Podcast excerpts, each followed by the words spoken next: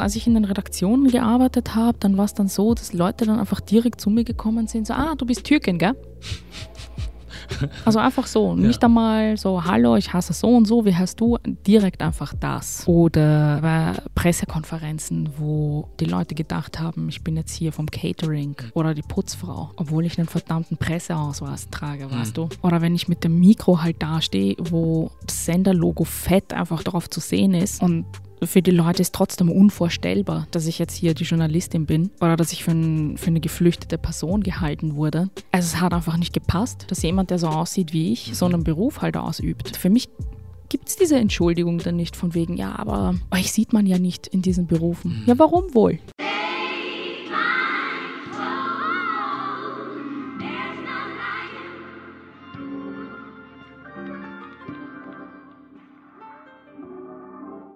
Yep, das ist der Made in Germany Podcast. Mein Name ist Junior und ich habe die Ehre, hier mit Nur Khalifi sitzen zu dürfen. Hey, danke für die Einladung. Sehr, sehr gerne. Dafür gebe ich auch einen Gruß an äh, unseren gemeinsamen bekannten Freund Shadi raus.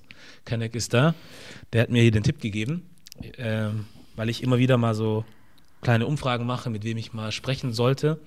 Und dann hat er dich empfohlen. Dann dachte ich mir, wenn es von ihm kommt, dann mache ich das doch sehr, sehr gerne. Warum nicht? Also ich war mir sicher, dass der Tipp von ihm gut sein muss. Vor allem, wir waren ja auch voll lange Kollegen, also kennen uns, keine Ahnung, seit Jahren eigentlich. Hm. Ähm, ja, und auch für mich halt auch so, also schon ein richtiger so Stolzmoment, dass er so seinen ja. Podcast gelauncht hat und äh, der auch halt richtig gut läuft und deswegen Ehre, dass er mich weiterempfohlen hat. Cool, ja, er macht seine Sache auch gut. Ihr kennt euch aus Wien oder wie? Genau, aus Wien, ja. ja.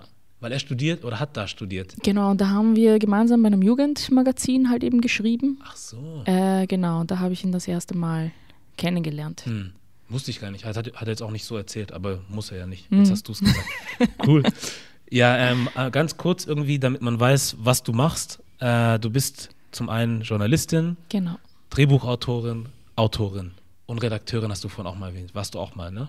Ja, also es fällt eh so in den Bereich Journalistin, okay. deswegen. Ja, freiberuflich aber auch alles. Genau, ne? freiberuflich alles, ja. Das heißt, ich kann mir, also je nachdem, was halt so gerade für Themen anstehen oder was dann so für Ideen von mir angenommen werden, bei verschiedenen Medien einfach. Mhm. Also beim Rundfunk halt so in letzter Zeit halt eben mehr Radio, dadurch, dass ich halt eben jetzt hier in Berlin bin. Mhm. Ähm, und ansonsten halt sehr viel äh, Print einfach. Was ist das Wichtige für dich in deiner Arbeit, die du machst? Also auf jeden Fall so tagesaktuelle politische Themen halt äh, anzusprechen, aufzuberaten. Mhm.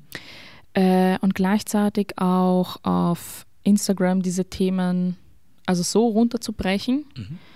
dass sie auch wirklich alle verstehen. Ja. Weil beim Thema Journalismus denkst du dann halt immer an, keine Ahnung, Elite, akademische Elite, alles halt äh, so High-End, versnoppt und was weiß ich was. Mhm. Und für mich war es halt schon ein riesen äh, Thema einfach, das auch so meinen Leuten, sage ich mal, mhm. zugänglich zu machen, mhm. weil du erst dann politisch aktiv werden kannst oder wählen kannst oder dich mit diesen Themen beschäftigst, wenn du auch verstehst, worum es geht. Richtig. Und deswegen war es mir dann halt auch, auch ein Anliegen, eben durch Instagram die Sachen halt so runterzubrechen und so zu erklären, dass ihr dann auch, keine Ahnung, einen Monat aus dem Spielplatz zum Beispiel äh, versteht. Mhm. Ähm, weil im Endeffekt diese Themen gehen uns ja halt eben alle an. Und insbesondere auch voll viele Themen, die uns äh, ja Musliminnen und Muslime oder so Kennex, sage ich mal, mhm. äh, angehen. Ähm, und da muss man dann halt auch einfach wissen, was so, also was sich politisch da halt eben so tut. Ja. Damit wir selber halt auch den politischen Kurs bestimmen können. Ja. Du hast es da auch wahrscheinlich nicht immer so leicht gehabt. Ne? Wir hatten ja vorhin ein bisschen gesprochen gehabt. Mhm. Ähm, ist nicht so einfach, kann ich mir vorstellen. Weil ich habe jetzt mal auch so über dein ähm, Instagram-Profil so drüber geschaut und da ist mir so ein äh, Post aufgefallen. Da gab es so eine Grafik, so eine Aufstellung von verschiedenen Personen, die also Jobs gemacht, also verschiedenen Jobs, die wurden dann in so Figürchen dargestellt. Ah ja, genau. Mhm. Und äh, da ging es um systemrelevante Jobs. Und für den einen Job dann, für den Job der Putzfrau, das war dann eine, ja, muslimisch aussehende Frau mit Kopftuch. Mhm. Wo ich mich halt auch, ohne den Text zu lesen, einfach sofort frage, warum. Mhm. So.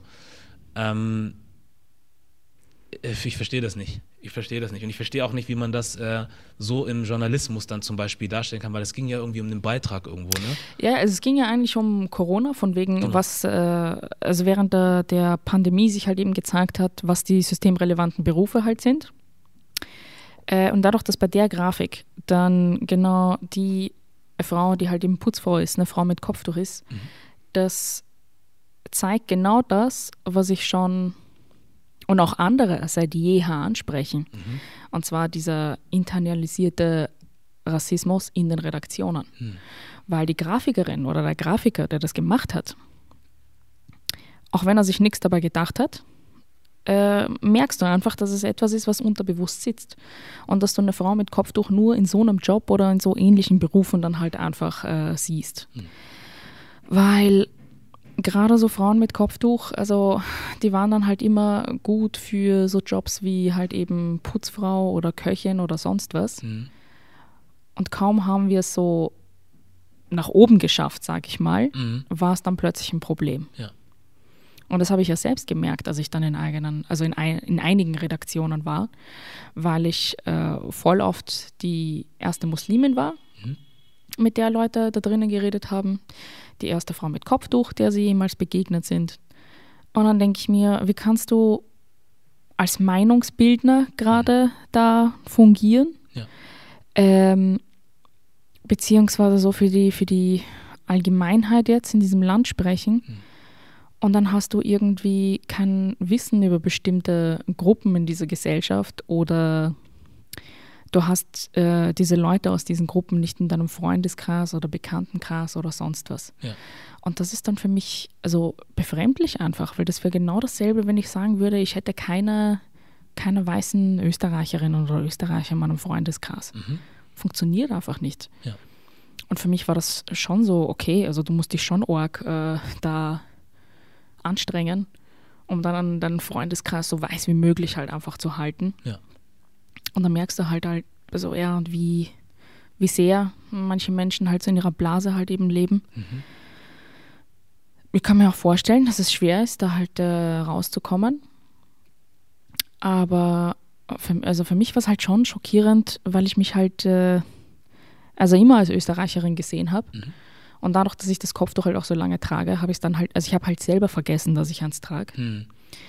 Äh, das heißt, ich habe nie einen riesen Unterschied zwischen mir und den anderen gesehen. Ja. Und dieser Unterschied hat sich halt erst bemerkbar gemacht, als ich halt mit der Schule fertig war und dann halt auf die Uni gekommen bin, beziehungsweise also angefangen habe zu arbeiten. Und da wurde das Thema, also das Thema Kopftuch wurde dann halt einfach riesengroß mhm. in meinem Leben. Ja. Und das war dann so das erste Mal, wo ich, also die Phase, wo ich dann so zu spüren bekommen habe, ich gehöre nicht dazu. Ja. Ich bin nicht so wie die anderen. Äh, und gleichzeitig dachte ich mir, ja gut, wo gehöre ich dann dazu? Weil, also ich habe halt tunesische Wurzeln und Tunesien war für mich und meine Geschwister halt nur so Urlaubsland. Mhm.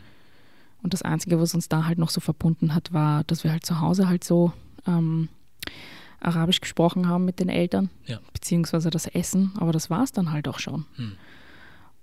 Und wir haben uns halt mehr so mit, mit Österreich einfach identifiziert. Und dann dachte ich mir so, wie soll ich mich mit einem Land identifizieren, das keinen Bock so auf mich hat. Mhm. Also was bin ich dann? Ja. Und das hat dann für mich auch so voll lange gebraucht, bis ich mich dann einfach dazu entschieden habe, okay, ist mir scheißegal. Ich bezeichne mich einfach jetzt weiterhin als Österreicherin. Ich werde mich einfach reindrängen, wo es geht, mhm. ob es den Leuten passt oder nicht. Ja. Also die müssen jetzt einfach damit klarkommen. Ja. Ich kann es verstehen, dass man so unsere, die Elterngeneration damals äh, nicht so direkt akzeptiert hat, ist was anderes. Mhm. Aber wir, wir sind hier geboren, wir sind hier aufgewachsen. Ja. Wir gehören genauso dazu wie, keine Ahnung, ein Karl oder eine Sabine. Mhm.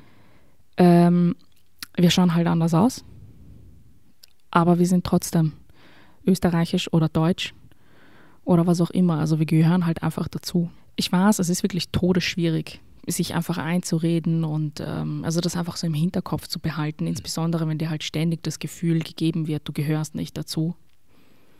Aber für mich war das dann halt einfach einfach reindrängen äh, und machen. Ja. Also die anderen, sie haben keine Wahl, also die anderen Leute haben keine Wahl. Sie ja.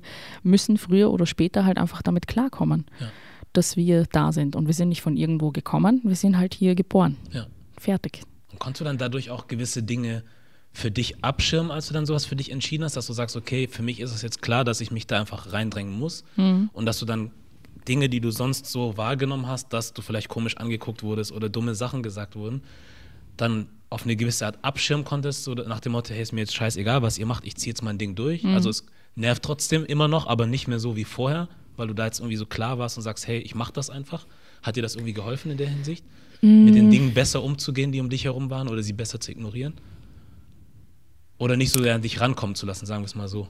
Also ignorieren Geht schwer. würde, na, also das überhaupt nicht. Mhm. Also ich sehe das bis heute. Ich würde sagen, dass ich vielleicht noch mehr drauf achte oder so. Hm, Okay. Ähm, und dann dementsprechend mir dann halt auch aussuche, wie ich dann damit umgehe. Also manchmal geht es besser, manchmal halt eben schlechter. Besser geht es halt für mich, wenn ich so mit Sarkasmus, Zynismus, Ironie halt eben reagiere. Mhm. Ein bisschen so versuchen, den Leuten den, den Spiegel halt einfach vorzuhalten. Mhm. Ähm, aber es kostet wirklich verdammt viel Energie, äh, also solche rassistischen Bemerkungen oder sonst was in dem Moment einfach zu ertragen. Du sagst dann halt auch was, du machst halt irgendwas, Ja. aber du trägst es halt trotzdem mit dir weiter rum. Und voll oft sind es dann halt so diese Mikroaggressionen, also so, so voll viele kleine rassistischen, diskriminierenden Sachen, die dir so im Alltag passieren. Was wäre sowas? Ähm, also es fängt einfach so an mit, mit, mit Blicken. Also als ich in den Redaktionen gearbeitet habe, dann war es dann so, dass Leute dann einfach direkt zu mir gekommen sind, so, ah, du bist Türkin, gell? Also einfach so, nicht einmal so, hallo, ich hasse so und so, wie heißt du? Direkt einfach das. Oder bei, bei Pressekonferenzen, wo die Leute gedacht haben, ich bin jetzt hier vom Catering Mhm. oder die Putzfrau, Mhm. obwohl ich einen verdammten Presseausweis trage, weißt du? Ja. Oder wenn ich mit dem Mikro halt dastehe, wo das Senderlogo fett einfach drauf zu sehen ist. Ja. Und für die Leute ist trotzdem unvorstellbar, Hm. dass ich jetzt hier die Journalistin bin Ja. oder dass ich für, ein, für eine geflüchtete Person gehalten wurde. Ähm, weil das für sie einfach, also es hat einfach nicht gepasst, Ja. dass jemand, der so aussieht wie ich, so einen Beruf halt ausübt. Ja. Und für mich gilt dann diese, also für mich gibt es diese Entschuldigung dann nicht von wegen, ja, aber euch sieht man ja nicht in diesen Berufen. Ja, warum wohl? Ja, frag dich selber mal, ja. Ja, ja. Also als ob man äh, Leuten, wenn wir halt, also was heißt Chancen geben? Es ist, äh, wir sind, wir sind da nicht, also gleichberechtigt, würde ich halt einmal sagen. Mhm. Weil ich, ich will auch nicht, dass man mir irgendwie eine Chance gibt. Also ich bin nicht da, um so für eine Chance einfach zu betteln, sondern ich will genauso angesehen wie alle anderen auch. Fertig, ja. Und es, es geht aber gerade im Moment einfach nicht. Ja. Weil wenn man da drinnen ist, dann musst du halt wirklich, ich weiß nicht, so Berge versetzt haben. Und selbst da waren das halt so tausende Hürden. Ja. Äh, oder du bist da drinnen wegen irgendeiner Quote, was halt auch wiederum fragwürdig ist. Hm. Ähm, oder halt eben gar nicht. Weil für mich, also ich bin in den Journalismus reingerutscht, weißt du. Mhm. Ich habe mich, ich hab mich nie hingesetzt, so als Kind oder als Jugendlich und gesagt, ja, das ist das, was ich machen will. Also ich habe halt immer auch, also mit meinen Eltern da so sonntags, äh, keine Ahnung, ein, zwei Stunden lang so Zeitung gelesen. Mhm. Und da habe ich dann immer so ein bisschen fantasiert, ja, wie wäre das, wenn man da so schreibt und was sind das für Leute und wie kommt man da ran? Weil es klang auch für mich so voll weit weg. Und das, obwohl ich war kein Arbeiterkind. Also meine Eltern sind beide Akademiker. Mhm. Und selbst da war es halt einfach meilenweit weg für mich. Und dann hat mich halt, äh, also damals ein Freund, mittlerweile ein Kollege, Mohamed Beganovic heißt der, also das ist der, der mich äh, rein, rein manövriert hat eigentlich, äh, der gesagt hat, ja, probier's halt einfach mal aus. Und der hat mich dann halt damals angefragt für einen Artikel, den er geschrieben hat, damit ich ihm helfe bei einer äh, Recherche, ich glaube so Interviewpersonen für ihn äh, zu finden. Und dann hat er mich netterweise als Co-Autorin mit angegeben. Und dann wurde ich halt eingeladen bei der Redaktionssitzung. Also bei einer Wiener Tageszeitung war das. Und so hat das Ganze dann angefangen. Ah, cool. Und für mich war es dann halt so, also Learning by Doing einfach. Ja.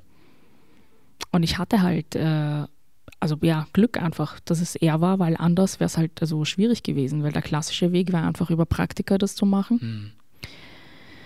Glaubst du, er hat das mit Absicht gemacht? Entschuldigung, wenn ich dich unterbreche. Ja. Glaubst du, er hat das mit Absicht gemacht, dich als Co-Autorin zu nennen, damit dann diese Möglichkeit da ist, so reinzukommen? Wahrscheinlich. Also ich glaube auch, weil er, also für ihn war es halt einfach selbstverständlich, Okay. weil ja nicht nur, also weil ich halt auch so einen, einen kleinen Teil halt einfach dazu beigetragen habe, aber ich habe halt null damit gerechnet, weil für, also für mich war es jetzt nicht so, ich habe jetzt sonderlich viel getan, dass ich da jetzt als Co-Autorin einfach mit dazu genannt werde. Ja. Ähm, und dann hat er mir halt so ein bisschen so erklärt, beschrieben, was ich machen könnte, wohin. Und dann habe ich halt einfach gemacht und dann ja, also ziemlich, äh, also für mich war es die ganze Zeit einfach so ausprobieren. Hm. Für mich war es jetzt kein, nicht das Ziel, da, da drin will ich enden, diesen Beruf will ich ausüben. Ich wollte einfach schauen, so was man macht, wie weit man kommt, fertig. Weil ich dann auch so bei anderen Kolleginnen oder Kollegen gesehen habe, wie die, also manche arbeiten beziehungsweise machen diesen Job nur, um irgendwelche Preise oder Ehrungen oder Nominierungen zu bekommen. Das ist richtig so äh, aus der Perspektive, was so Prestige anbelangt. Und für mich ging es halt um was anderes. Also ich habe dann, als dann so die ersten Preise und Nominierungen und sonst was reinkamen, Mhm. ich kannte diese ganzen Sachen nicht. Also es war so, und dann haben mich die, die Kollegen halt auch so voll, also so richtig eklig teilweise angeschaut, Hm. von wegen sie weiß nicht einmal, was das ist und bekommt das. Und ich dachte mir halt so die ganze Zeit, ja, aber ich, also ich arbeite halt nicht darauf hinaus, ja. Das ist das. Hm. Also ich, ich also richtig dumm so in, in der Retrospektive, weil ich halt nicht wusste, dass wir auch in Österreich halt solche Preise halt haben und so. Ja. Und ich kann mich halt erinnern, als ich im, also im Spam-Ordner ist diese Anfrage gelandet von einer Sendung beim österreichischen Rundfunk, die halt schon ein bisschen renommiert ist, weil so Primetime und so. Und ich, ich habe das halt so ein bisschen laut vorgelesen und habe ich die, ne die Kollegin neben mir gefragt, so, was das ist. Und sie so, sag mal, bist du deppert? So, kennst du das nicht? Und innerlich denke ich mir so, keine Ahnung, sollte ich das kennen? Hm. Und ich so, ja, ich glaube, irgendwann einmal gesehen oder so. Mhm. Sie so, ja, mach das unbedingt. Was los mit dir? Ist schon voll, voll die wichtige Sendung und was weiß ich was.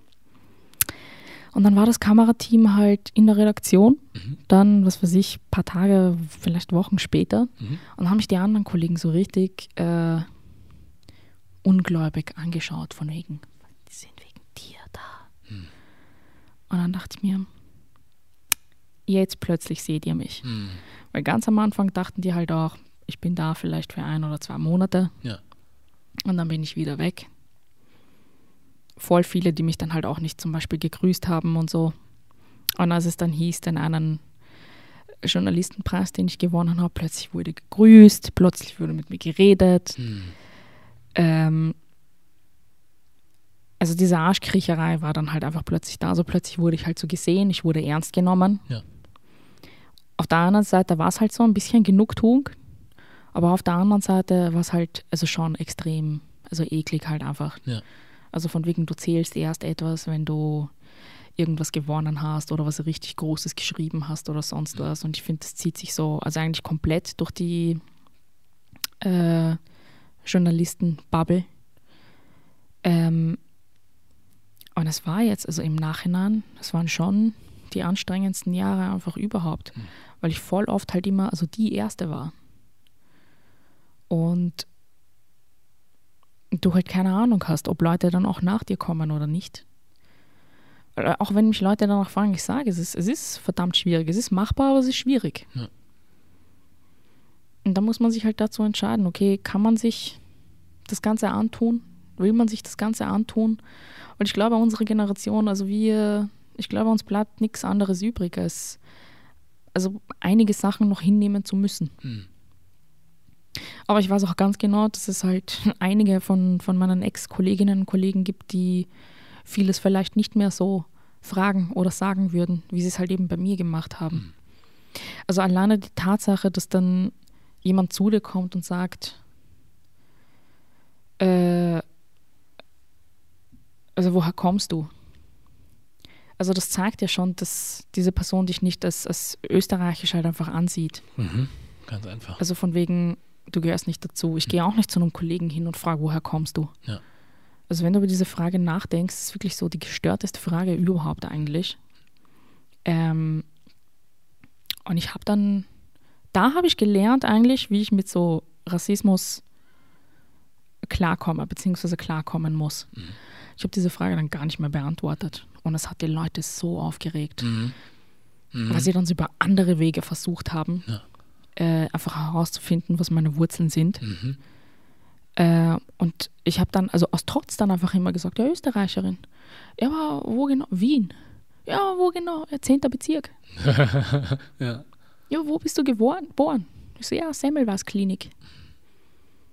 Immer weiter, immer weiter, immer, Immer weiter. Weil, weil, Schicht, ne? Ja, weil ich, für mich war das dann, es gab halt so eine Zeit, wo ich, ich war keine, keine Ahnung, es klingt jetzt ein bisschen komisch, aber so überzeugte Österreicherin, Mhm. sondern ich habe es halt nur so aus, aus, aus, aus Trotz einfach dann gesagt, weil ich wusste, es gefällt den Leuten gerade nicht Das ist nämlich das. wenn ich ihnen sage oder wenn ich ihnen zeige, dass ich mich österreichisch fühle. Ja. Und in Deutschland, also ich wurde hier, glaube ich, noch nie gefragt, von wo ich herkomme. Hm. Also da hören dann die Leute dann so gleich raus, dass ich so einen österreichischen Dialekt habe, aber mich hat hier, vielleicht liegt es auch nur an Berlin, locker liegt es noch an Ich Berlin. glaube, größtenteils liegt es daran. Ja. Aber das ist hier kein, kein Thema. Ich war dann die eklige, die dann so Leute hier gefragt hat, von wo sie herkommen. Hm. Und dann dachte ich mir, hm, hast gut gelernt. Oh je. ja. Ähm, Was ich fragen wollte, ist, wenn du aber Leute jetzt darauf ansprichst, woher sie kommen, sprichst du dann halt auch von Leuten, die dann als nicht deutsch gelesen werden hier? Und wenn das dann so ist, meinst du es aber nicht so wie die Leute, die dich das fragen, richtig? Genau, also voll oft waren das dann auch so Leute, die im Endeffekt so weiße Deutsche waren. Mhm. Ich habe sie halt als nicht weiß wahrgenommen. Ach, so hast du es gemacht. Ja, ja? Okay. Ich dachte, du meintest, du hast auch mit Leuten von uns irgendwie gesprochen und die gefragt, woher also, sie kommen. also beides einfach. Okay. Bei mir war es aber auch, weil, also bei uns in Österreich, du, ich glaube, es liegt auch an dem Dialekt, du hörst direkt raus, was so die Wurzeln, glaube ich, von jemandem sind. Also Mhm. da, wo ich halt eben au- aufgewachsen bin, im 10. Bezirk, da war es dann so, wir haben halt alle Deutsch gesprochen, aber du wusstest, ob jemand äh, Muttersprache Arabisch äh, hatte oder Türkisch oder Bosnisch, Kroatisch, Serbisch oder so. Mhm. Und hier hört man das 0% raus, finde ich. Also alle klingen für mich hier einfach deutsch. Hm.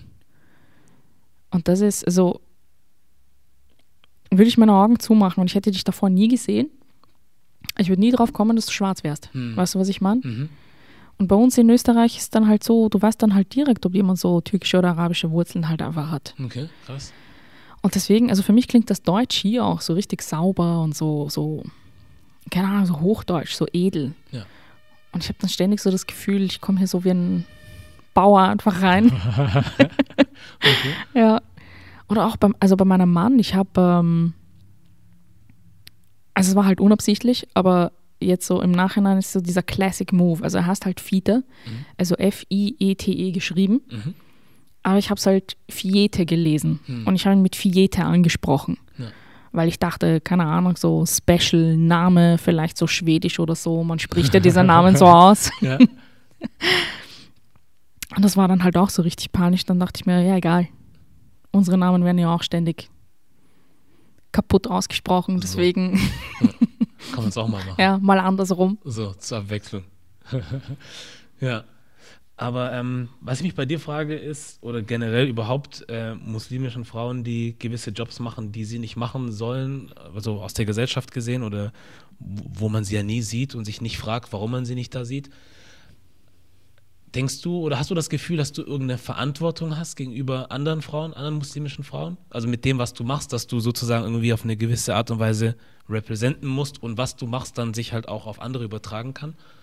Oder denkst du dir einfach so, also was heißt einfach so? Weil die meisten Menschen, zum Beispiel aus der Mehrheitsgesellschaft, irgendwie, die müssen ja nicht drüber nachdenken, wen sie repräsentieren. So, wenn ich jetzt irgendwo einen Job anfange und der erste Schwarze zum Beispiel in einer Werbeagentur bin, der dann da als was auch immer anfängt, dann hat, hat man immer meistens immer so im Hinterkopf, ich muss mich zum Beispiel gut benehmen. Weil Ja. wenn dann der nächste kommt, kriegt er keine Chance oder ich muss dies und jenes und jenes. Mhm. Hast du auch so solche Gedanken gehabt oder ist das so für dich, dass du den Luxus sozusagen für dich hast, zu sagen, ich mache das einfach, weil ich es machen will und das ist das Einzigste so, was für mich zählt? Ich glaube, wenn du äußerlich erkennbar bist, ist äh, anders einfach. Hm. Also nicht dieses, was so typisch Mehrheitsgesellschaft, also Weißes, Mhm. hast du diesen Luxus nicht. Du stehst dann immer als ein Teil für die ganze Gruppe. Du hast diesen Luxus nicht, als Individuum angesehen zu werden. Ja. Ich habe diese Gedanken, also bis heute, das ist das, was mich halt ständig begleitet, auch durch meine Arbeit. Ähm also ich weiß nicht, ich finde diesen Begriff so Vorreiterrolle ein bisschen groß, aber also es geht halt so in die Richtung. Mhm. Und für mich ist es halt schon so, also ich, ich, ich wusste halt voll früh, als ich da angefangen habe mit dem Journalismus, wenn ich jetzt einen Fehler mache, dann wird man sagen, ja, all diese dreckigen Kopftuchschlampen Mhm. können nicht arbeiten oder sonst was. Aber hätte jetzt ein Kollege von mir den Fehler gemacht, ja, passiert. Schwamm drüber. Mhm.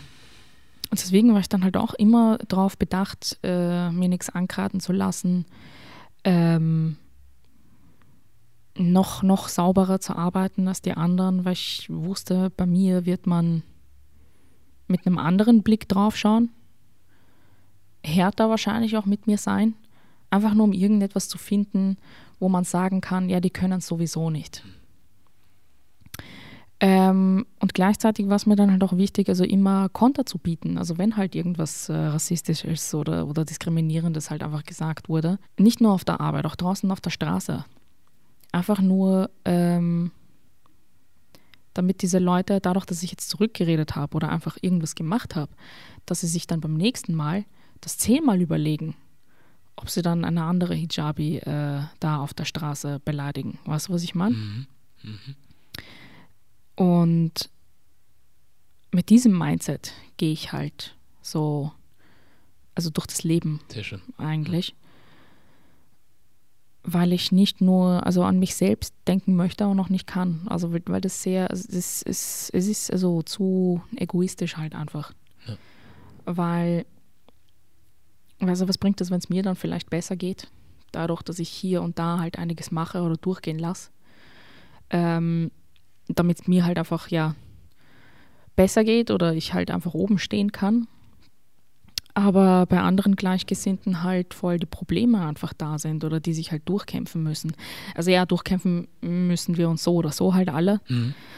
Aber für mich ist da schon so dieser Gedanke an die anderen einfach da. Ja. Und äh, obwohl ich möchte, dass wir alle als Individuen angesehen werden, Mhm. in meinem Kopf denke ich halt schon so an das Kollektiv. Ja. Weil ich auch will, dass das Kollektiv besser lebt, weil ich will, dass Kollektiv auch äh, da die eigenen Träume verwirklichen kann, beziehungsweise dem ein Stückchen näher kommen kann, dass die halt auch ähm, ja, Perspektiven aufgezeigt bekommen. Also für mich ist es halt auch so, also deswegen ist mir Sichtbarkeit so wichtig, Mhm. damit auch halt eben Jüngere sehen, von wegen, okay, ja, es ist möglich, diesen Beruf zu machen. Ich kann, also ein kleines Mädchen kann dann auch sagen, ja, ich, ich könnte auch Journalistin werden. Ja. Und das ist das, was ich gerne für die, für die kommende Generation halt äh, haben möchte. Und nicht, dass wir halt alle nur mit diesen selben Bereichen oder, oder, oder Jobs halt äh, assoziiert werden, sondern dass wir also überall in der Gesellschaft einfach aufgestellt sind. Ja. Wurscht wo. Ja. Und ich hoffe, dass wir das halt irgendwie ja, erreichen können. Du bist jetzt die zweite Person, die in meinem Kosmos, sage ich jetzt mal so, aufgetaucht ist, die einen, muslimischen Background hat und freiberuflich Journalismus betreibt. Mhm. Da gibt es dann noch den Kollegen Tarek Baye, ich weiß nicht, ob du ihn kennst, ähm, auch hier aus Berlin. Und der macht das auch freiberuflich. Bei ihm waren es bestimmt auch mit, mit ähnliche Gründe wie bei dir. Und jetzt frage ich mich für die Zukunft jetzt, wenn jetzt, also wir wollen ja mehr Leute von uns in Mhm. diesen ganzen, egal welchen Jobs, wie du es gesagt hast, sehen. Was kann man dann jetzt jungen Leuten empfehlen, die jetzt vielleicht noch ein bisschen zu ängstlich sind, aber mit dem Gedanken spielen? So was, was ist denn, was ist denn unsere Zukunft in dieser Sache? Weil ähm, ja, ich verstehe das Argument, dass man immer davon spricht, irgendwo reinkommen zu wollen, so Mhm. und äh, von innen heraus Sachen zu verändern. Andererseits frage ich mich, ob es nicht auch Alternativen gibt, um trotzdem das machen zu können, ohne sich die ganze Zeit diesen Ärger noch geben zu müssen. Weil ja. Ärger wirst du ja immer haben, so ob du jetzt irgendwo jemanden angehörst oder nicht, so eine Organisation oder einem Unternehmen, wirst du ja wahrscheinlich immer trotzdem irgendeinen ja. Ärger kriegen. Aber du kannst dir zumindest dann schon mal ein bisschen Ärger sparen. Mhm. So dass du zum Beispiel nicht mehr zu den Leuten jeden Tag rein musst und mit dem im selben Büro sitzen musst, zum mhm. Beispiel. Ähm, ich weiß nicht, ob du da dir irgendwelche Gedanken mal gemacht hast, was man da, wie die Zukunft aussehen kann. Also voll viele fragen mich ja immer so auf, auf Instagram, wie sie so reinkommen können also in diesen Journalisten, also journalistischen Bereich beziehungsweise im Medienbereich. Mhm. Und da zähle ich halt auch immer so zwei Optionen auf. Also entweder du gehst diesen äh, klassischen Weg, von wegen, du bewirbst dich halt für Praktika, musst dann halt eben damit rechnen, dass die wahrscheinlich unbezahlt sind. Aber dann kannst du im besten Fall halt so lernen, wie das ganze Ding funktioniert. Äh, wie Beiträge auszusehen haben, wie du schreiben kannst, wie du schneiden kannst, wie du irgendwas filmen kannst und so weiter und so fort. Mhm. Und dann machst du von da halt einfach weiter. Ähm, oder du machst genau das, lernst für dich, was du lernen kannst und fängst dann selbstständig ein Projekt an. Oder du fängst direkt einfach selbstständig ein Projekt an. Also genauso wie du das jetzt äh, halt eben gemacht hast, beziehungsweise immer noch machst. Mhm. Ähm, und da sage ich dann halt auch einfach immer den Leuten, fangt einfach an. Also setzt euch hin, schaut euch vielleicht vorher so um, was es online alles so gibt. Ähm, und dann schaut, was, was, was fehlt. Was könnte ich vielleicht dazu noch so äh, beitragen? Mhm. Und dadurch, dass so vieles halt einfach, also so digital abläuft, es ist extrem einfach mittlerweile so Content zu produzieren. Also du brauchst für einen Podcast, wie du gesagt hast, man braucht kein extrem teures Equipment. Es reicht, also es reicht einfach dein Handy. Ja. Und dann kannst du halt einfach anfangen. Und das ist halt eben das Wichtigste, also einfach anzufangen. Und dann den Lauf halt einfach so geschehen zu lassen, weil du weißt halt nicht, was danach äh, kommen wird oder wer auf dich zukommen wird oder wer mit dir zusammenarbeiten möchte. Ja. Oder wenn du halt eben Leute anschreibst, mit welchen Leuten du vielleicht dann zusammenarbeiten kannst. Ähm, also es passiert dann halt auf dem Weg dahin einfach ganz viel. Ähm, und da ist es halt auch äh, wichtig, also nicht so sehr vielleicht auf, auf die Zahlen zu schauen oder so auf, auf die ähm, Leute, die sich das dann halt eben zum Beispiel durchlesen, wenn du jetzt einen Blog startest oder einen Podcast anhören oder sonst was. Mhm. Wenn du was machst, das Publikum wird kommen. Also sowas, es, es passiert einfach, also es passiert dann einfach. Mhm. Und was die Leute auch nicht unterschätzen dürfen, ist, ist die Kraft der Reichweite weil das vergessen voll viele halt, glaube ich, manchmal immer so am Anfang. Mhm. Weil ich dachte auch am Anfang, wer wird schon meine Artikel lesen? Ja. Aber dieser Dominostein-Effekt, der ist dann halt äh, also einfach da. Ja. Und genau, also ich, ich finde es halt voll schön, also wenn Leute dann halt einfach äh, anfangen und so ihr eigenes Ding halt einfach durchziehen, ja. weil es muss nicht alles immer so, also diese großen Medienhäuser oder Corporate oder irgendein so ein fetter Name oder ein Label davor stehen, damit du was machen kannst. Ja. Vielleicht bist du die ersten ein, zwei Jahre ein No-Name, ist nicht schlimm. Ja. Aber du weißt halt nicht, was vielleicht dann im dritten Jahr sein wird. Mhm. Und ich würde auch allen Leuten raten, dann auch online zu schauen, was es so für äh, Stiftungen oder ähm, so Projektanträge gibt, mhm. wo du dann halt einfach deine Idee einreichen kannst. Ja. Und dann wird das Ganze finanziert. Und dann kannst du halt auch ein richtig gutes Ding ähm, da aufziehen, beziehungsweise ähm, draus machen. Ja. Und deswegen ist halt für mich da auch wichtig, dass dann halt, ähm, also durch deine Arbeit oder durch meine Arbeit, dass wir halt so diese Perspektiven aufzeigen. Mhm. Dass wir den Leuten sagen, es ist möglich, irgendwie klein und, und, und irgendwo und, und unbedeutend, sage ich mal, anzufangen. Mhm.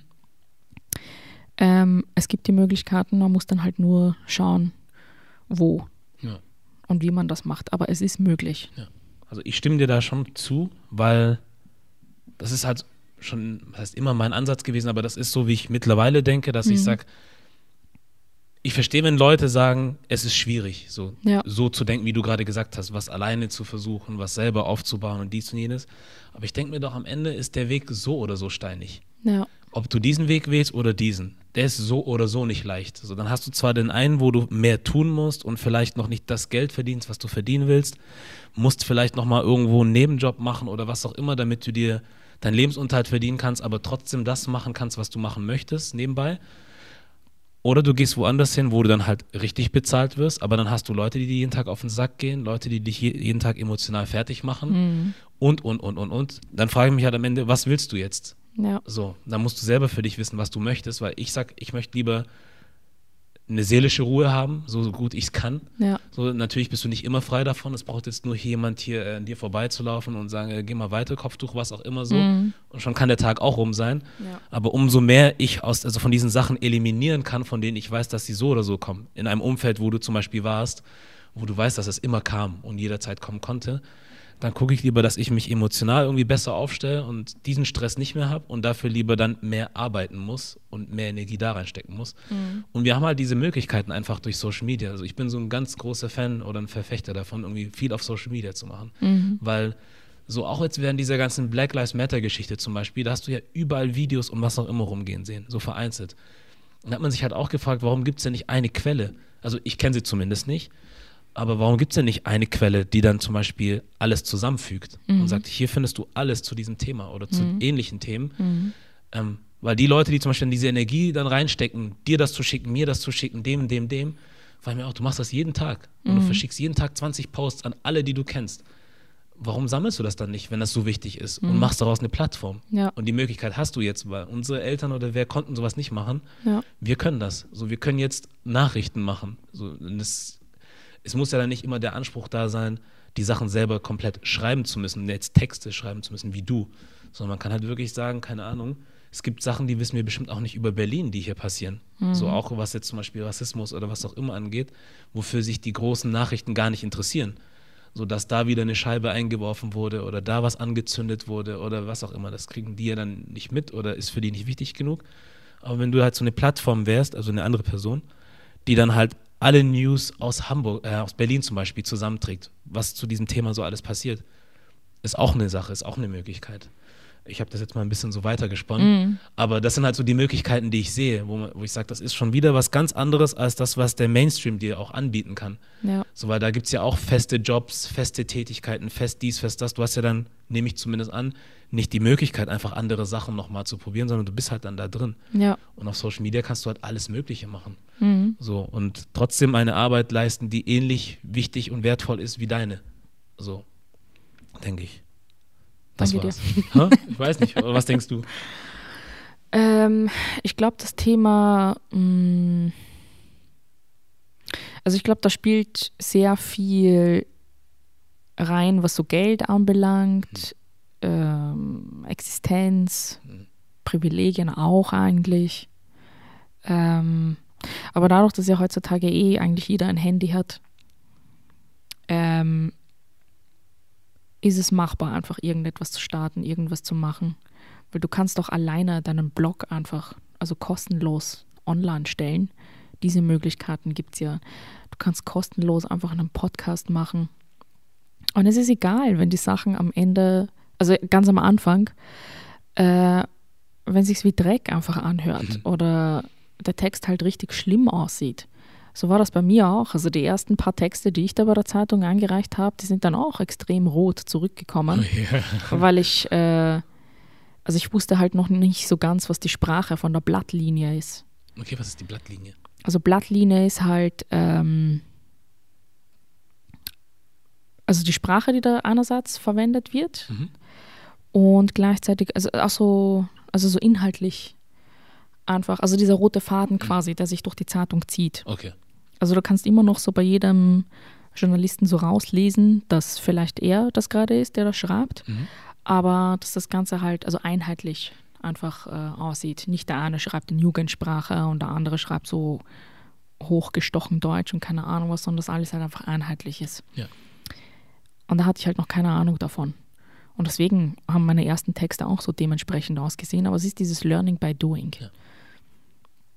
Und was voll wichtig ist, ist halt auch, also einfach Geduld zu haben. Also das ist auch immer noch etwas, womit ich zu kämpfen habe. Ja. Weil ich halt auch hier und da in manchen Situationen auch so voll der ungeduldige Mensch bin. aber du wirst nicht von heute auf morgen, ähm, was weiß ich, 10k auf, auf, auf Instagram haben oder die deinen Podcast hören, sondern ähm, man muss sich seine Reichweite langsam aufbauen Mhm. und auf Inhalt schauen, aber auch auf die Art und Weise, wie man diesen Inhalt rüberbringt, was ja auch voll wichtig. Ja. Und das, was halt eben langsam heranwächst, ähm, das wird einfach wachsen und das wird dann irgendwann vielleicht auch einfach groß, also im besten Falle. Mhm. Und das ist das Mindset, mit dem die Leute reingehen müssen, wenn sie ein Projekt starten. Dass das langsam vorangeht und nicht von heute auf morgen. Das passiert also bei niemandem einfach. Und wenn, wenn wirklich das Thema Geld so die Frage ist, dann wirklich am besten online nachschauen. Also hier in Deutschland wird sau viel einfach ähm, gesponsert und irgendwie gefördert. Mhm. Also den Luxus haben wir in Österreich zum Beispiel nicht. Okay. Ähm, und es gibt ja auch so Seiten, die halt eben so alle Stiftungen und ähm, Projektförderungen so also zusammengesammelt haben in so einem Pool und dann schaust du halt einfach, wo du deine Idee irgendwie einreichen kannst, damit die finanziert wird, Ja. damit dir dein Start in dieses Projekt äh, erleichtert wird. Ja. Ähm, und deswegen das Allerwichtigste bei solchen Sachen, also wurscht, ob man alleine was starten möchte oder wenn man sich einfach so am sich besser auskennen möchte, auch so mit der Politik zum Beispiel. Also egal worin, Information ist immer das Allerwichtigste. Hm. Sich die Informationen noch zu suchen. Dass man sich einfach informiert. Also das ist so key einfach. Ja. Das darf man einfach nicht vergessen. Ich habe mich was gefragt und zwar ähm, auch zu der Sache jetzt, also dein, dein, deinem Einstieg jetzt in so, sage ich jetzt mal, in den äh, journalistischen Mainstream, in dem du warst, bevor du selbstständig warst. Ähm, es gibt da bestimmt Leute und vielleicht auch den einen oder anderen, der sich dann hier auf diesen Podcast verirrt und reinguckt, irgendwie, Ja. der dann vielleicht denkt, ja, ähm, wenn sie auch das Kopftuch einfach abnehmen würde, dann wäre doch alles gegessen. Mhm. So denkst du, da wäre was anders gewesen oder besser, äh, wenn man sowas machen würde? Und als ich beim Rundfunk war, haben mir das auch ein paar Mhm. Äh, Kolleginnen und Kollegen gesagt, beziehungsweise mich das gefragt. Ja. Da habe ich auch gesagt, ja okay, selbst wenn ich das Kopftuch ablege, mein Name bleibt immer noch. Hm. Weil die meisten Leserbriefe und Leser-E-Mails, die ich damals bekommen habe, Mhm. äh, also insbesondere jetzt für Artikel, wo nur mein Name zu sehen war, kein Bild oder sonst was, du wusstest nicht, ob ich muslimisch war, ob ich ein Kopftuch trage. Äh, wenn du keine Ahnung von diesen Namen hast, dann wusstest du auch nicht, ob das jetzt ein Mann ist oder eine Frau. Mhm. Voll viele dachten immer, ich wäre ein Mann. Hm. Und wie einfach auf den Namen drauf geschlossen wurde, dass ich halt eben muslimisch bin. Und es ging halt in diesen Artikeln nie um irgendwas Muslimisches oder Islamisches. Einfach nur trockene Innenpolitik, österreichische Innenpolitik. Hm. Und dann in diesen Leserbriefen so zwei, drei Seiten lang von wegen, was der Islam alles so macht und diese Leute und alle weg damit und keine Ahnung was, wo ich dann auch angefangen habe, also ganz am Anfang, ich wusste nicht, wie ich damit umgehen soll. Mhm. Dann habe ich angefangen, so einfach zurückzuschreiben. Von wegen, ja, okay, finde ich schön und gut, dass das alles gerade gesagt wird, aber im Endeffekt, wenn ich mich hinsetze, um zwei, drei Seiten zu schreiben, ich werde wenigstens dafür bezahlt. So. Mhm. Fertig. Das dachte ich mir auch, was sich Leute für Energie manchmal machen, ne? Ja, Dann so, eine, so einen Hassbrief zu schreiben irgendwie. voll, ja. Der länger ist als dein Artikel Ja. vielleicht. so. Voll, ja. Und dann habe ich irgendwann aufgehört, bei diesen Hate-E-Mails äh, zurückzuschreiben, weil ich mir dachte, wozu? Also unnötig. Also ich habe hab mir das dann auch nicht mehr durchgelesen. Ja. Äh, und ich habe nur noch mehr dann so auf Konstruktives irgendwie äh, geantwortet. Ähm, genau, also selbst wenn ich das Kopftuch ablegen würde, es wäre immer noch mein Name da, es wäre immer noch mein Background da, es wäre immer noch mein Lifestyle da. Und das sind Sachen, die kannst du nicht ablegen. Also was willst du machen? Dir eine Mhm. komplett neue Identität zulegen? So born oder was? Mhm. Ich bin ja nicht. Ne. Ja. also unmöglich einfach. Ja. Und selbst wenn du dich assimilierst, funktioniert halt nicht, weil diese Sachen sind ja halt immer noch da. Und deswegen, also das einfach jetzt nur so an, an äußerlichen Merkmalen festzumachen. Also ich, ich möchte in einer Gesellschaft leben, wo nicht darüber geredet wird, von wegen, du kannst es nur schaffen, wenn du das Kopftuch ablegst. Mhm. Also selbst auf der Arbeit, ich habe das Kopftuch nie thematisiert. Im Gegenteil, es waren immer die anderen Leute, die das äh, zum Thema gemacht haben.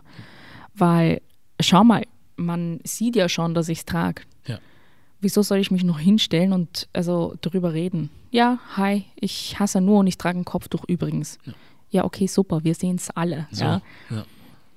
Und abgesehen davon, nur weil ich es jetzt so trage, heißt das nicht, dass du mir jetzt auch so tausend Fragen dazu stellen kannst. Hm. Also nur, nur, nur weil man es sieht, heißt es das nicht, dass es nicht persönlich ist oder dass es nicht privat ist. Ja. Ich frage dich auch nicht. Setzt du dich Sonntag hin und betest? Hm. Also, also was sind das für Fragen, weißt hm. du, was ich hm. meine? Mhm. Und ich finde neu, und dann, und dann kommt halt auch so die, diese, diese Standardantwort von wegen, ja, aber ich bin ja nur neugierig und ich möchte lernen, du möchtest lernen, dann google nach, mein Lieber, oder lies ein Buch. So. Weil Neugier alleine ist kein Grund für äh, die Art und Weise, wie diese Fragen gestellt werden. Und sie werden halt auch nicht sensibel genug hm. gestellt. Ja. Und voll oft war das dann halt auch so, also du merkst es auch irgendwann. Mhm. Ist das jetzt wirklich reines Interesse oder will man dich in die Ecke drängen? Ja. Äh, und voll oft war es dann halt eben auch Letzteres. Und deswegen habe ich dann auch angefangen, also gar nicht mehr so über meine Religion einfach zu reden. Also ich habe halt den Fehler am Anfang gemacht. Na sagen wir so, als ich reingekommen bin in den Journalismus, ich habe mir geschworen, nicht über das Kopftuch zu schreiben oder den Islam oder die Muslime, mhm. weil ich wusste, wenn ich damit anfange, ich werde in diese Ecke gedrängt, mhm. ich werde nur noch mehr über dieses Thema schreiben bzw. reden müssen. Ja. Und ich kann gar nichts anderes mehr machen. Dann habe ich mich zuerst einmal so den anderen Themen halt einfach gewidmet. Und als das dann halt eben safe war, dachte ich mir, okay, jetzt könnte ich eigentlich hier und da meinen Senf einfach dazu abgeben.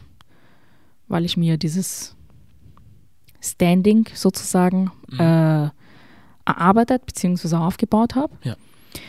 Und da habe ich dann auch gemerkt, es hat, äh, also hier und da hat es einfach keinen Sinn. War falsche, falsche Zielgruppe einfach. Mhm. Und voll oft das Gefühl so, die Leute werden es nicht verstehen. Und deswegen, vielleicht verstehen es die Leute, wenn, wenn man es als selbstverständlich irgendwie betrachtet, mhm. sieht.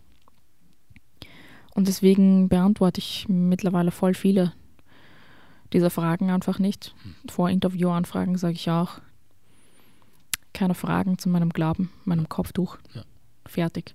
Oder dass voll viele mich fälschlicherweise äh, als Aktivistin zum Beispiel bezeichnen. Mhm. Also ich bin es halt nicht, weil ich bin halt nur eine Journalistin. Ich habe, ähm, also ich arbeite nicht in einer NGO. Ähm, und nur weil ich jetzt hier und da vielleicht so Inhalte auf Instagram aufberate, macht mich das also noch lange nicht zu einer Aktivistin. Das, was ich halt auf Instagram mache, ist einfach nur die Inhalte so, auf, also so aufzuberaten, von wegen, hier um, um das und das geht's. Und dann ist dann deine Aufgabe, weiter nachzuschauen, was es noch so zu diesem Thema gibt. Richtig. Weil das, was ich da mache, das ist ja, ich, ich gebe ja auch nicht die, die ultimative Wahrheit da weiter oder ähm, dass ich da nur die einzige Quelle bin oder die, die einzige legitime Quelle, bin ich halt nicht. Mhm. Also ich bin dann halt in dem Fall nur so einer von diesen verlängerten Armen von den Millionen, die es da halt eben gibt. Ja. Aber du musst dann halt immer noch schauen, wo und wie du dich halt eben weiter informieren kannst. Ja. Also dadurch, dass ich halt, so, also aus meiner Perspektive halt eben rede, und das ist normal eine weiblich-muslimische Woman of Color Perspektive, mhm. ähm, äh, also habe ich, hab ich nicht damit gerechnet, dass auch so viele, also weiße Menschen ähm, das ganze Zeugs lesen, ähm, und da halt eben auch meine Arbeit verfolgen. Und also halt eben auch also dazulernen hm. und, und, neue Dinge halt eben eigentlich erfahren. Ähm, und deswegen war es halt für mich einfach spannend, dass meine Zielgruppe da halt also so gemischt halt einfach ist. Und das ist, äh, also ich fand es dann halt eben also schon schön, weil obwohl ich halt eigentlich nur eine Zielgruppe sozusagen angesprochen habe, haben sich auch durch die Art und Weise, wie ich schreibe, auch andere dadurch halt eben angesprochen gefühlt. Und ähm, das ist halt eben das, was ich dann meistens dann halt immer sage. Fang so mit einer konkreten Zielgruppe an Mhm. und der Rest, der, der kommt dann halt einfach. Hat es dir einfacher gemacht, dich auf eine zu fokussieren? In dem, was du machst? Also du musst das machen, also du musst deine Zielgruppe für dich definieren, Hm. damit du auch weißt, wie du diese Inhalte aufbereitest, welche Sprache du verwendest, wie du diese Sprache ansetzt. Weil wenn du das einfach nur so frei herausmachst, dann, also, dann ist es kein konkreter Plan da, dann ist so dieser rote Faden nicht da. Mhm. Also das ist einfach für, für, für, für dich halt einfach gut, weil dann weißt du, ja, einfach konkret so was zu tun ist oder wohin du möchtest oder was du halt eben damit erreichen möchtest. Weil ohne diesen Plan ist dann halt einfach alles so in der Schwebe, alles in der Luft. Und dann, also dann hat das Ganze irgendwie so kein, kein Fleisch einfach. Du hättest dann, wenn du jetzt irgendwo in einem, ich, ich nenne es jetzt einfach immer Mainstream, weil mir jetzt kein besseres Wort einfällt, wenn Mhm. du da jetzt gewesen wärst, dann hättest du entweder alles auf einmal bedienen müssen vielleicht oder Zielgruppen, die dich einfach, also über die du nicht wirklich schreiben kannst oder willst oder möchtest, oder? Also im Sinne von, es ist genauso, wie wenn ich jetzt zum Beispiel in der Werbung war, irgendwie als Producer und dann zwar Producer sein möchte, aber mich dann halt auch mit Themen auseinandersetzen musste, die ich, mich nicht interessieren, bis hin zu, die ich nicht vertreten möchte. Sagen wir zum Beispiel eine Zigarettenmarke oder sowas, Mhm. wo ich sage, das will ich nicht. Ja. So. Ähm, glaubst du, du wärst dann auch in so einer Position gewesen, wenn du in so einem Mainstream gewesen wärst, dass du dich dann halt Sachen vielleicht annehmen müsstest, die du nicht hättest machen wollen oder nicht so deins gewesen wären? Oder kann man sich da irgendwo auch trotzdem noch ein bisschen aussuchen? Na, war ich ja auch. Hm. Deswegen habe ich ja dann noch irgendwann entschieden, so selbstständig, Hm. beziehungsweise als Freier das zu machen. Ja. Ähm, also damit ich nicht nur an ein Medium gebunden bin und da verschiedene Sparten bespielen kann, weil ich wollte halt nicht jetzt nur über gesellschaftspolitische Themen oder Innenpolitik schreiben. Ich habe dann auch also so Kultur oder Jugendkultur zum Beispiel auch gemacht, ein bisschen so Kunst, aber jetzt nicht so Kunst im Sinne von Hm. so dieses Klischee-Kunst, was wir alle kennen, sondern also dieses so zeitgenössische, was so halt Street Art und sowas halt eben anbelangt. Also die Szene, die dann halt auch so am, am Aufblühen einfach war damals. Ja. Ähm, ich wollte mich halt einfach also ausprobieren und nicht festnageln nur an etwas. Mhm. Ähm, und dann habe ich auch gemerkt, dass ich über Social Media halt vieles machen kann. Hm. Schön. Weil ich habe mich halt auch, also am Anfang, ich habe das gehasst, dass da Bilder von mir zu sehen sind, dass ich im Vordergrund stehe, dass ich über mich erzählen muss. Bis ich dann gecheckt habe, ich muss mich ein bisschen so als Medium nutzen, damit den Leuten äh, der Inhalt äh, klarer wird, beziehungsweise also das eher gesehen beziehungsweise aufgenommen wird. Ja. Weil ich glaube schon, dass es einen Unterschied macht, also wenn du jetzt eine nicht weiße Person bist, also dass diese Person dahinter, also du oder ich, dass wir genauso wichtig sind wie das, was wir da gerade erzählen Hm. oder Mhm. präsentieren. Mhm. Weil für mich war es halt immer Journalistin, die Geschichte steht im Vordergrund, nicht Ja. ich. Aber die Leute hat es halt eben auch interessiert, wer ist die Person hinter der Geschichte. Ja. Ähm, und deswegen habe ich dann halt auch also angefangen, dann auf Instagram ein bisschen so von mir und meiner Arbeit preiszugeben, Mhm. wie diese Arbeit aussieht, wie die Arbeit gemacht wird. Ja. Ähm, was halt da so meine Perspektiven sind, wie ich so meine Arbeit halt eben sehe. Und so ist das Ganze dann halt einfach langsam halt irgendwie gewachsen. Und dann bin ich halt plötzlich ähm, an andere Sachen rangekommen, wie Drehbücher schreiben zum Beispiel für ein Satirekollektiv. Mhm. Und ähm, da merkst du dann halt einfach, also das, worüber ich halt eben vorhin gesprochen habe. Du fängst halt an einem Punkt an Ja. und irgendwann kommt dazwischen halt was komplett anderes, weil ich wäre halt nie so drauf gekommen von wegen, also erstens einmal, dass ich im Journalismus war und dass ich vom Journalismus plötzlich ähm, in die Drehbuchschiene komme. Ja. Und das war dann halt auch für mich also was richtig Neues. Ähm, was mir halt auch also schon Spaß gemacht hat. Das sind dann so Sachen, wo du nicht weißt, ob du sie kannst. Du probierst dir halt einfach aus. Und währenddessen merkst du halt, okay, du kannst es halt doch irgendwie. Scheint gut zu sein, scheint gut anzukommen. Also kann man dann halt einfach äh, weitermachen und schauen. Ja. Und dadurch, dass ich dann halt eben zeige, was ich mache, will ich halt äh, andere Leute auch dazu motivieren, dass sie vielleicht auch da drüber ein bisschen nachdenken können, ob das vielleicht für sie auch was sein könnte. Ja. Und dass sie sich dann so halt äh, daran einfach äh, ausprobieren Ja. können. Hast du dich, ähm, also warst du schon immer so, dass du Sachen gerne probiert hast, um dann zu sehen, ob es klappt oder nicht? Oder hast du das erst so realisiert, nachdem du dann in diesen Journalismus gerutscht bist und dann jetzt in die nächste Sache gerutscht bist mit, der Drehbuch, mit dem Drehbuchautoren-Dasein? Ähm, warst du schon vorher so, dass du diese Einstellung hattest oder hast du sie jetzt erst für dich entwickelt, dass du sagst, hey, ich könnte jetzt auch noch mal was Drittes probieren und das könnte auch klappen oder auch nicht? Oder kam das schon von zu Hause aus? Hattest du das schon in dir so? Mm. Ja, bei mir war es voll oft so, ich habe mich, äh, auch wenn ich mich gar nicht ausgekannt habe mit diesen Sachen, Mhm.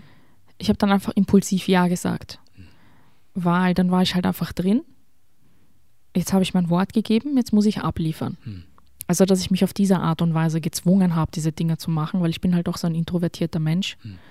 Ähm, und, und zerdenke halt einfach alles. Und deswegen ähm, einfach Ja sagen. Und dann bin ich gezwungen zu machen. Hm. Und dann habe ich halt einfach gemacht. Manche Sachen weniger gut, dann wusste ich, okay, ich habe das Zeug nicht dazu, Mhm. ist okay. Äh, und bei anderen Sachen dann wiederum gesehen, okay, funktioniert geil, machen wir einfach weiter. Ja. Und da ist halt, äh, also dieser springende Punkt. Es muss halt nicht alles immer funktionieren. Man kann nicht alles einfach machen. Ähm, man kann nicht auf allen Partys, also tanzen. Das ist so. Ähm, und so habe ich halt einfach dann gelernt, was ich dann halt eben gut kann und was ich nicht gut kann. Ja. Also ich muss nicht 20 verschiedene Dinge oder Themen halt irgendwie bedienen. Ich weiß mittlerweile, worin ich gut bin und bei diesen Sachen bleibe ich. Ja.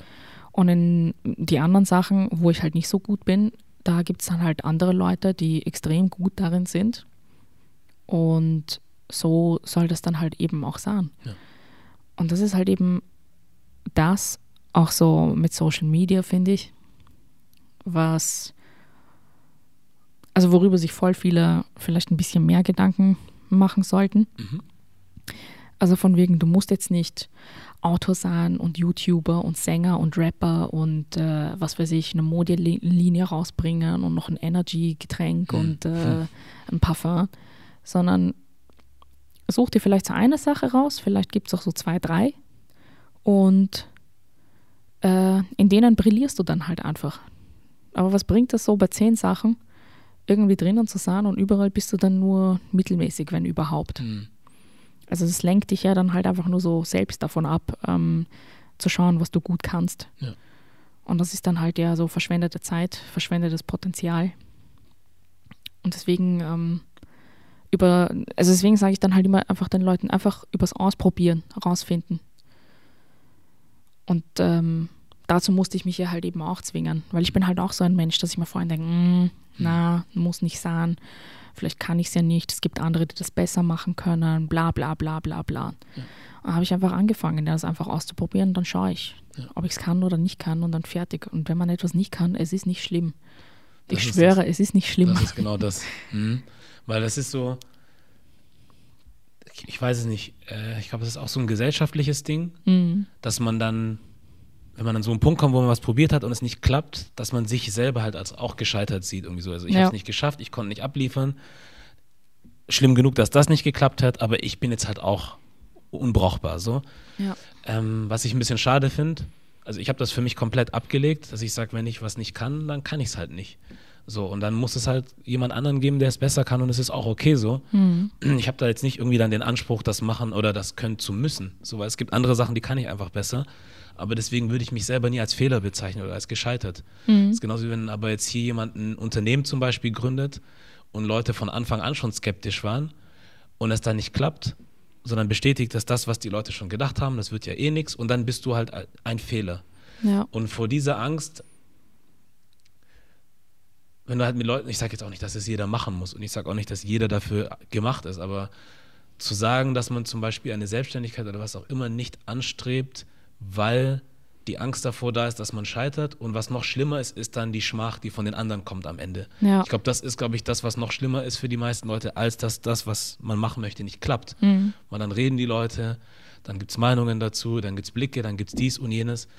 Und davon lässt man sich dann halt, glaube ich zumindest, gerne mal dann sofort bremsen. Mhm. So, und das finde ich ein bisschen schade, weil aus jedem, ich kenne es für mich so, dass man aus jedem Fehler oder aus jedem, was nicht funktioniert hat, und ich habe viele Sachen probiert irgendwie, Mhm.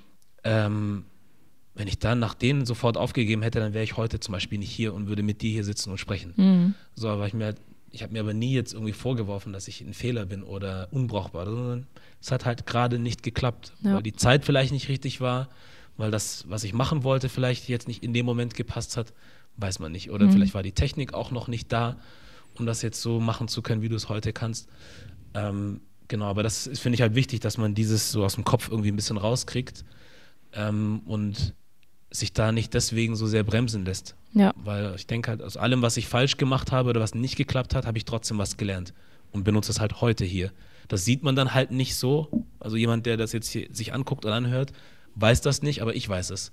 Dass jetzt viele Sachen hier jetzt in diesem Content, Content oder Kontext zusammengekommen sind, wo alles, was ich gemacht habe, dazu beiträgt jetzt. So. Ja, deswegen ist es auch wichtig, finde ich, da also öffentlich halt eben drüber zu reden, weil ich bin halt auch sehr so perfektionistisch irgendwie veranlagt und von wegen, also ich habe halt auch so dieses Mindset bis heute, Hm. von wegen, wenn ich weiß, ich kann es nicht richtig gut machen oder nicht durchziehen, dann probiere ich es erst gar nicht. Und das ist halt auch eine, also eine dumme Einstellung von mir, aber sie ist halt einfach da. Hm. Und deswegen habe ich dann also auch angefangen, so öffentlich halt einfach drüber zu reden, damit ein bisschen so ein ganz klein wenig so Luft aus dem Thema herausgenommen wird. Und ich denke mir, wenn das so voll viele andere auch machen würden, dann würden wir uns alle nicht ständig denken, ähm, ja, okay, was, wenn wir scheitern mit dem Projekt? Ja. Und der Gedanke alleine, der bremst ja extrem und ich will nicht wissen, wie viele äh, ein geiles Projekt eigentlich nicht gestartet haben, Mhm. weil sie sich selbst halt schon ähm, gestoppt haben. Ja.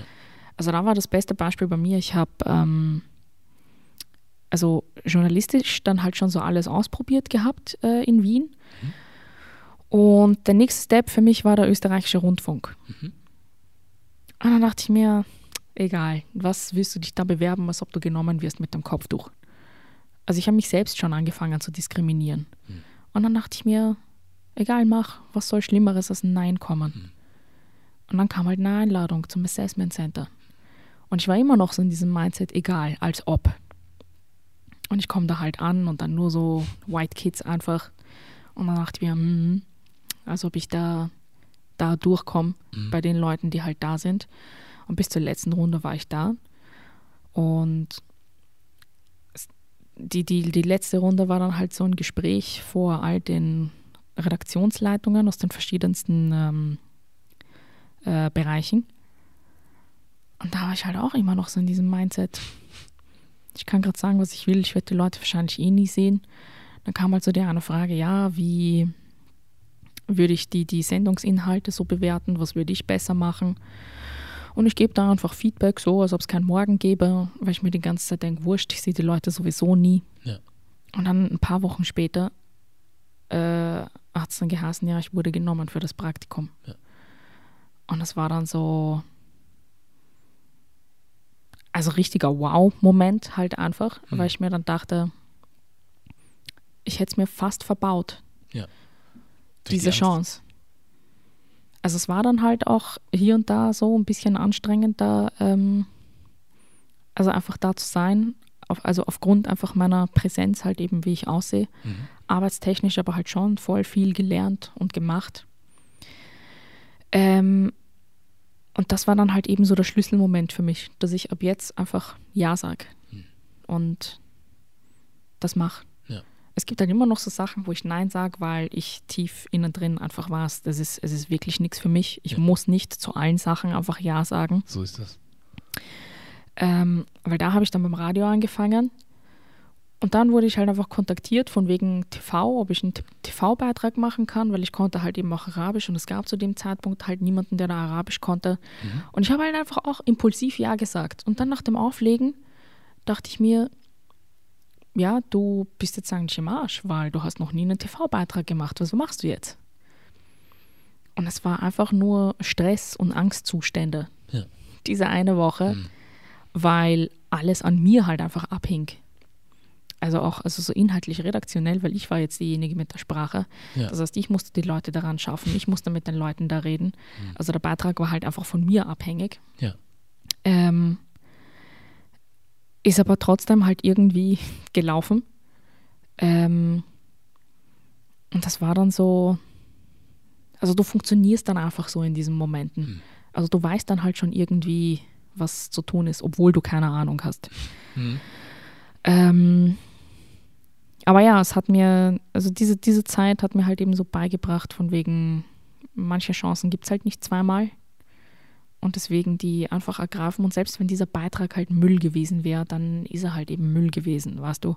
Dann kann ich wenigstens sagen, ich habe es probiert und ich weiß, das ist nicht mein Bereich.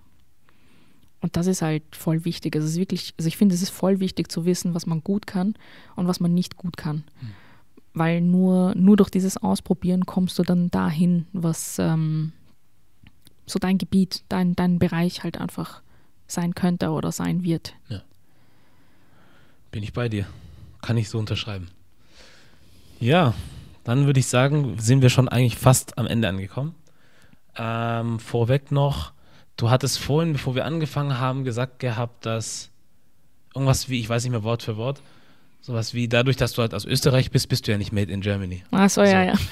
Muss man korrigieren, weil äh, so sehe ich das zumindest, sobald du halt einfach da bist und machst, gehörst du dazu, so ob du willst oder nicht. Deswegen sage ich willkommen im Club. Und, äh, oh, der Erste. Echt? Wirklich? ja, ja, also meine Güte, ob du jetzt, ja, natürlich, äh, kann ich schon verstehen, dass wenn man erst, also du bist ja auch noch nicht so lange in Berlin, aber Spaß jetzt. Also ich bin auch so die, die, die die ganze Zeit sagt, von wegen, ich bin integrationsunfähig. Mm, sagst du das? Ich will nicht zu euch Deutschen gehören. So, das kannst du auch sagen, warum nicht? So, aber du gehörst auf jeden Fall trotzdem jetzt mit zur Gesellschaft. So, du ja, bist ein Teil davon, das meine ich eher. Nee, ich habe jetzt nicht gesagt, dass du jetzt automatisch... Nein, nein, ich, ich meine so, so spaßhalber, aber ich werde ja auch so ständig verarscht wegen der Sprache so. und so. Hm. Ich verstehe auch voll vieles eigentlich noch immer nicht, hm. weil ich schwöre dir, Deutsch ist nicht Deutsch. Hm. ja. Sag das den Leuten ja. mal da draußen. Deutsch ist nicht Deutsch. Tja, aber du darfst trotzdem jetzt auch die Frage beantworten, was Made in Germany für dich heißen könnte, als jemand mit einer anderen Perspektive. Vielleicht auch ganz interessant. Mm. Also ich fand das voll gut, dass du es gerade gesagt hast. Von wegen dadurch, dass, also ja, dadurch, dass man einfach hier ist und gerade macht, weil das, was ich mache, das mache ich ja nicht nur für meine österreichischen Leute, sondern das ist ja auch für die deutschen Leute jetzt hier. Mhm. Und auch wenn ich keine Deutsche bin, ähm,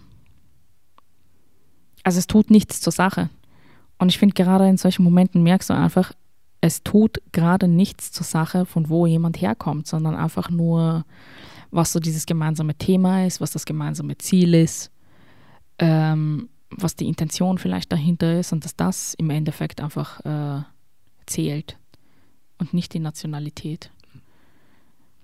Das klingt jetzt richtig unnötig irgendwie, weil weiß, wenn es nach mir ginge und wenn das auch, also wenn das möglich wäre, dann wäre ich halt einfach also staatenlos einfach, weil also keine Ahnung, also irgendwie, es, es bedeutet mir halt jetzt nicht so, so sonderlich viel. Mhm. Einfach weil, weil so vieles einfach dazukommt, wo du nicht weißt, ist es möglich, so viele Identitäten irgendwie da in sich zu tragen, weil für uns geht das ja. ja. Aber so die Mehrheitsgesellschaft, die sieht Identität halt nur so als ein starres Konstrukt einfach, von wegen du kannst nur das oder das sein, mhm. aber du kannst nicht ein Mix von allem irgendwie sein. Mhm. Und deswegen also ich finde es gut, dass wir ein Mix aus verschiedenen Dingen sind. Vielleicht werde ich, naja, die deutsche Staatsbürgerschaft werde ich nicht annehmen, aber so deutsche. So. Hast du kurz selber überlegt, hä? So. Ja, aber, aber ähm, ist trotzdem also schön da zu sein einfach und, und, und machen zu können. Das ist doch toll. Und so kann man ein Interview beenden oder ein Gespräch. Ja. Cool. Äh, freut mich, dass du so kurzfristig zugesagt hast, dass das einfach so schnell und reibungslos ging und dass du einfach deinen Input gegeben hast. Danke für die Einladung, ja. Sehr, sehr gerne. Hat mir Spaß gemacht, war mir eine Freude. Sag uns noch mal ganz kurz, wo wir dich überall finden könnten. Äh, den kompletten Instagram-Handle. Also auf Instagram findet, findet ihr mich auf äh, nu, sucht einfach nur Kilifi, ich weiß nicht mehr, wo der Bindestrich war. genau, und ähm, da gebe ich halt ständig ähm, ja, meinen Senf so zu bestimmten Themen äh, einfach ab und da kann man halt auch immer wieder nachlesen, wo ich gerade was ähm, geschrieben bzw. publiziert und veröffentlicht habe. Also da kann man einfach meine Arbeit nachverfolgen. Ja, cool. Achso, und auch nochmal von mir, auch für dich, äh, jederzeit willkommen, ne? So. Vielen, vielen Dank. Cool. Dann war das der Made in Germany Podcast, das Interview mit No Khalifi und wir sind raus.